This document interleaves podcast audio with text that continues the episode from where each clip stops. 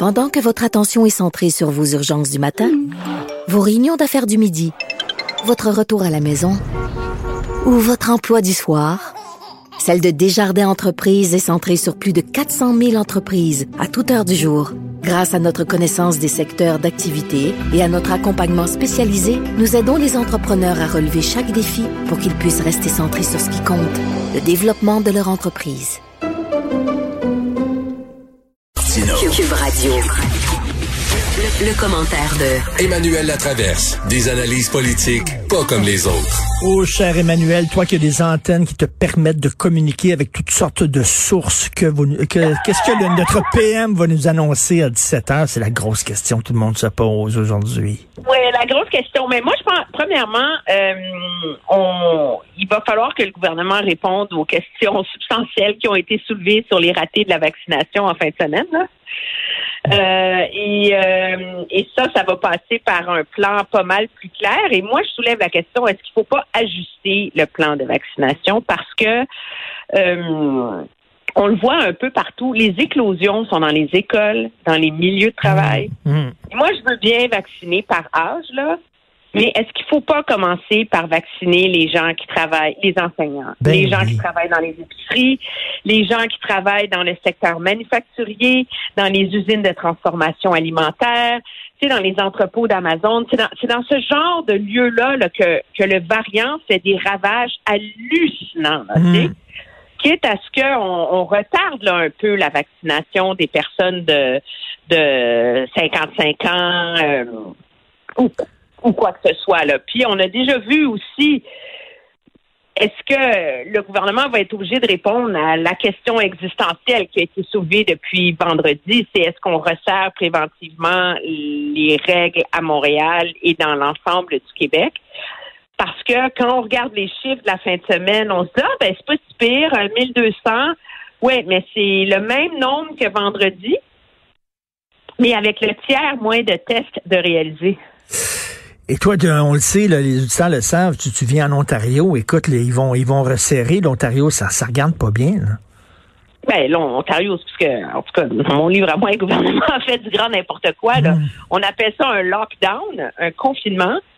Mais les tous les commerces sont ouverts à capacité réduite. On n'a pas profité. Euh, il y a une chance extraordinaire en Ontario. La semaine de relâche est la semaine prochaine de fermer les oh. écoles quatre jours cette semaine, là, c'était pas un gros prix à payer pour avoir une pause de deux semaines dans les écoles. Ben oui. Et, euh, et là, euh, il y a des sommets d'hospitalisation dans les dans les soins intensifs. Donc, euh, le diable est au vache, dirait-on, en Ontario, où les critiques à l'égard du gouvernement sont très, très, très sévères parce que les règles qui ont été annoncées, c'est des règles marginales. Les gens, il n'y a pas d'obligation de rester chez soi, les commerces sont ouverts, et là où il y a l'épicentre de la pandémie, Toronto, la région de Peel, la seule différence, imagine, c'est que les terrasses des restaurants sont fermées. Hmm. Alors, à un moment donné, moi, je ne suis pas une fan du confinement, j'en peux plus comme hmm. tout le monde, mais hmm. est-ce que c'est pas le temps de dire, un mois, on ferme tout, on, resserre, euh, c'est plate, mais c'est la vie. Puis euh, comme ça, on va se rendre au, mois de mai qu'on va avoir réussi pendant le mois d'avril à vacciner tous les travailleurs essentiels. Mais, comme tu dis, qu'est-ce qui est plus important? Quelle personne est plus importante à vacciner? Un retraité qui reste chez eux puis qui travaille pas ou quelqu'un, un professeur ou euh, c'est sûr certain qu'il va falloir revoir les priorités.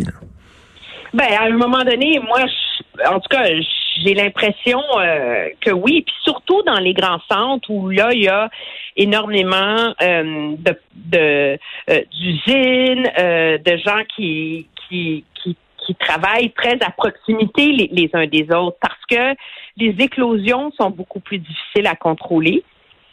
Et mhm. elles ont des effets néfastes parce que papa revient du travail avec la COVID, c'est l'ensemble de la famille qui infecte et c'est l'ensemble de la famille qui risque de se retrouver à l'hôpital. Et c'est ça l'espèce de, de, facteur exponentiel qui vient changer la donne dans les méthodes de gestion euh, de la COVID. Et là, on n'a pas réussi à sauver Pâques, on ne sauvera pas la fête des mères. Euh, la priorité, c'est de sauver l'été. Et puis, si on ne réussit pas à, à, prendre rapidement le contrôle de ça, la réalité, c'est que ça va mettre en péril les camps de vacances pour les enfants cet été. Donc, ça va, ça va aussi prolonger les maux de la pandémie sur les enfants qu'on veut protéger, qu'on veut essayer de, de, de pas d'immuniser, mais sur lesquels on veut le plus rapidement possible limiter les impacts néfastes de cette pandémie-là. Tu sais. Tout à fait. Non, on se croise les doigts. J'ai très hâte de voir euh, ce qu'il va annoncer. Et écoute, il faut absolument se parler de Simon Jolin Barrette parce que tu poses, tu poses une excellente question. Est-ce qu'il il, va, il va rater son rendez-vous avec l'histoire? Ben, c'est la grande question parce que ça fait tellement longtemps qu'on attend plus le temps passe, il a réussi à mobiliser l'opinion publique d'une manière quand même assez extraordinaire mhm. autour de l'importance de la défense du français. Mais il y a un prix, à, il n'y a pas un prix politique, mais il y a un prix stratégique à payer pour ça, c'est que les attentes sont très, très, très élevées. Et quand on regarde les chiffres de, qui ont été révélés la semaine dernière par l'Office québécois de la langue française, la réalité, c'est que euh, c'est pas euh, c'est pas en imposant la loi 101 aux entreprises de juridiction fédérale que tu vas vraiment freiner ce déclin-là du français à Montréal. Ça prend des ça prend des gestes très très forts. Et il y a un problème qui se pose, c'est la question des des cégeps. Je sais que je fais pas l'unanimité en j'ai longtemps défendu qu'on devait permettre le droit d'aller au cégep dans la langue de notre choix. Mais si on arrête et qu'on y pense, c'est quoi le cégep? Il y a juste au Québec où on traite ça comme des études supérieures. Ben oui. Le cégep, c'est un prolongement du secondaire. Ben, tout à fait.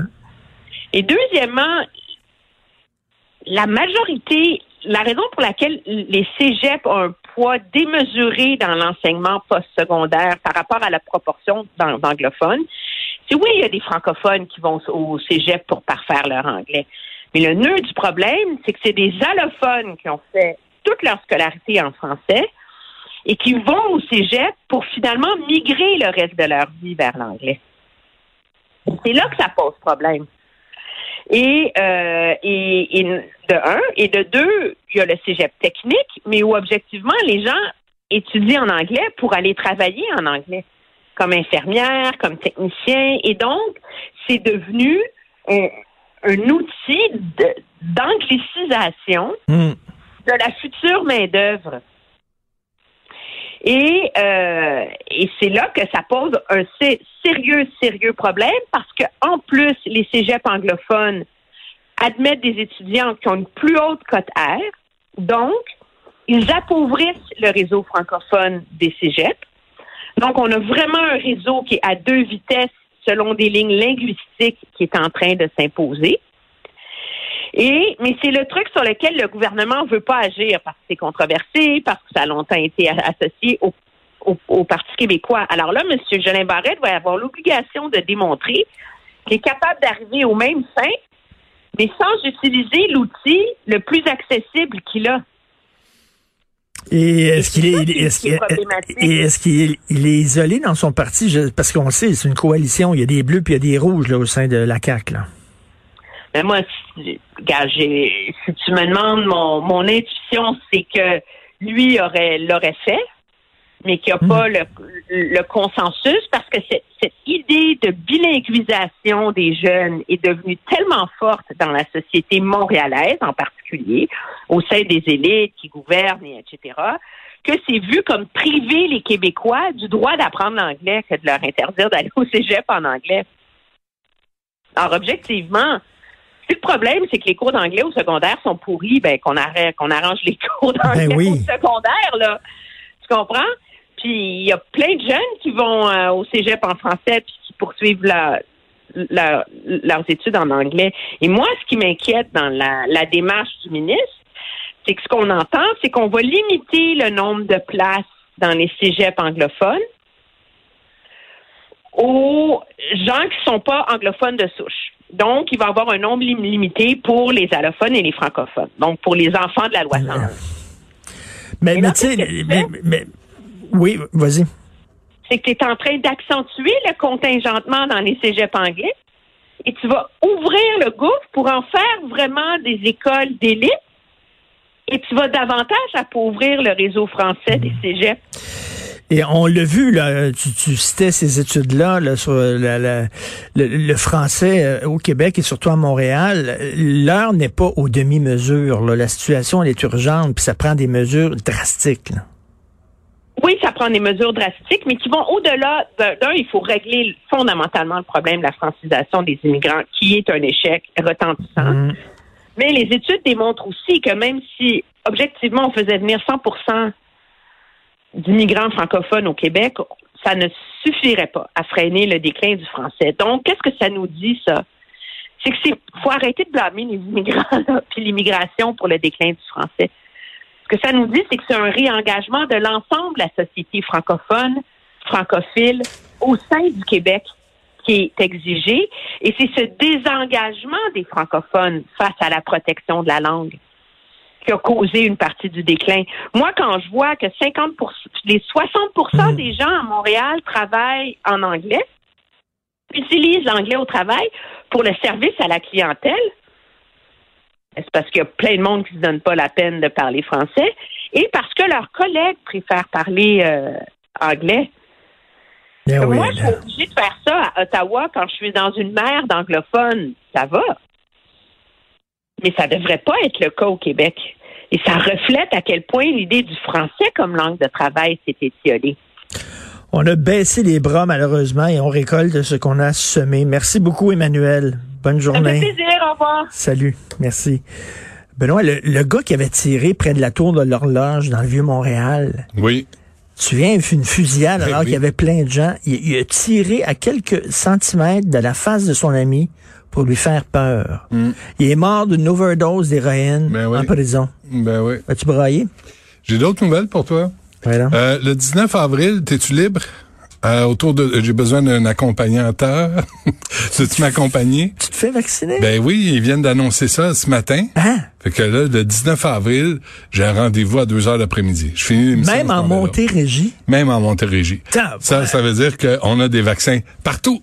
Il va en avoir... euh, Ça, tu sais, c'est- ça, c'est grâce, c'est grâce aux Montréalais qui se font pas vacciner. exactement. Fait que là, on vous a envoyé les doses qu'on utilise. les rognures, les restants. C'est nous autres. Ça s'en vient. Je pense que c'est les vaccins de Trois-Rivières qu'on- qui nous envoient. Mais là, je- non, c'est ben, c'est pas d'accord. Euh, tantôt, on- à midi, on va parler des boissons énergisantes Hey! avec le docteur Non, Sénéchal. mais euh, on en buvait jusqu'à 11 par jour. Ouais, mais tu sais, écoute, ça revient, c'est une nouvelle qui revient fréquemment, là, des jeunes. Moi, j'ai vu euh, ce matin un jeune de 21 ans, en 2015, je pense, 2014, qui euh, qui en prenait, qui en prenait, il plonge à un moment puis il remonte pas parce qu'il fait une crise cardiaque. Euh, Santé Canada a établi les effets indésirables. Il parle de 143 effets indésirables. Il me semble qu'il est temps qu'on... C'est sais, allez voir le site de Coca-Cola. Énergie avec en anglais Energy Coca-Cola Energy .ca, .ca. Allez voir ça là comment il attire les, les jeunes puis jamais je pense qu'il faudrait mettre sur les canettes les effets secondaires. Je suis allé dans un bar à un moment donné à Québec. Oh boy, euh, ça fait longtemps là, ça. Et ça fait longtemps de ça. Et euh, j'avais pris euh, des, j'avais, les gens me disaient, Hey, tu devrais bo- bo- boire ça, un vodka Red Bull. OK? Et le, le barman te, te le, le mélange pas, puis il n'a pas le droit de te vendre ça. Fait qu'il te donne la, la Red Bull, puis il te donne la vodka, puis c'est toi qui fais le mélange. OK. J'en ai bu deux. Je me suis réveillé dans ma chambre d'hôtel. J'ai aucune idée comment je me suis rendu là. Blackout Ah oui, hein? total. C'est Le sucre, extrêmement dangereux. le sucre est hallucinant. Bon ouais. C'est délirant, là. Ouais. Non, non. 11 par jour. Ses parents, je, dis, je disais tantôt aussi Ouais. qu'ils étaient ses parents, mais ils ont essayé de la sortir de là, mais c'est une addiction qu'elle avait. Là. Elle était, elle était accro. Là. OK. Fait que tantôt, on va... Non, mais c'est parce que moi, moi, moi, je vois ma fille, je veux pas blâmer les parents, là, tu sais, mais ça, tu sais, c'est comme, regardez où est-ce qu'ils vont sur Internet, regardez avec qui ils jouent sur Internet, tu sais, à 11 ans, 12 ans, là, allez voir, là, ouvrez l'ordinateur, puis regardez ce qu'ils boivent Ben oui. chaque jour. Parce que là, à un moment donné, ils partent sur le trip de sucre, là, ça leur prend du sucre. C'est, comme le, le diable de Tasmanie, Calvaire, là, ils peuvent plus se passer de sucre. Faut- C'est notre job. Et la comme patate doit y aller en maudit après. Mais c'est notre job Ben oui. comme parent. On peut pas toujours dire, ben là, j'ai pas été capable. Ben là, je savais pas. C'est ta job comme parent de protéger les enfants contre les compagnies crapules qui leur vendent la cochonnerie qui nuit à leur santé. C'est-tu compliqué? C'est ça la job d'être parent. Euh, à 11 heures, justement, on va avoir euh, une mère qui cherche de la place en garderie. Là, euh, Ouais. là, ça a l'air qu'ils se donnent des pots de vin dans les garderies pour avoir une place. Ah ouais. Puis tantôt, on payes va- en dessous de la table? ou au-dessus, ou euh, sur la table à langer. Tu sais, tu choisis. Euh, tantôt, après euh, cette pause, directeur médical du Centre des maladies infectieuses de Vancouver, Brian Conway, sera avec nous. T'as vu les Canucks? 17 sont 20 dans l'équipe. 17 joueurs, 3 membres du personnel, COVID. Là, ça, ça, ça tue l'amour. hein? Aïe, aïe. Ouais, ouais, ouais, ouais, ouais. Fait que tu vas pas prendre ta douche dans le vestiaire des Canucks. Ah Ben, Christy. Conclusion. tu. J'irai pas. Vas-y pas, saute une journée, ça, c'est pas grave. J'irai pas. On va se faire aller. On, on va t'écouter. on va t'écouter. Touche sur les boissons? T'as-tu acheté un singe? T'es-tu sérieux? Ben oui, j'ai acheté un... Ben où est-ce qu'il va coucher? Ben entre nous, puis l'odeur, ben il fera comme moi, il va s'habituer. Brum, brum. Ah, Lucien Boyer, mesdames et messieurs. Écoute, euh, t'as-tu écouté euh, t'as- mon conseil, là? De? Je te l'ai-tu envoyé? lequel? D'écouter Blanche Gardin Non. sur Netflix. Tu m'as pas envoyé ça. Deux spectacles d'une humoriste française, Blanche Gardin. Ah oui, à voir? Non, non, mais c'est la meilleure humoriste au monde. C'est vrai. C'est Louis C.K. euh, D'ailleurs, c'est sa blonde. À Louis C.K.? C'est la blonde de Louis C.K., c'est une française. Le- celui Et- qui, euh, Ouais. qui se branlait devant des femmes qui voulaient pas le voir se branler? Ben oui, qu'elle a décidé que ça elle voulait l'avoir comme chum. Comme chum. ouais. Pas à moi de juger.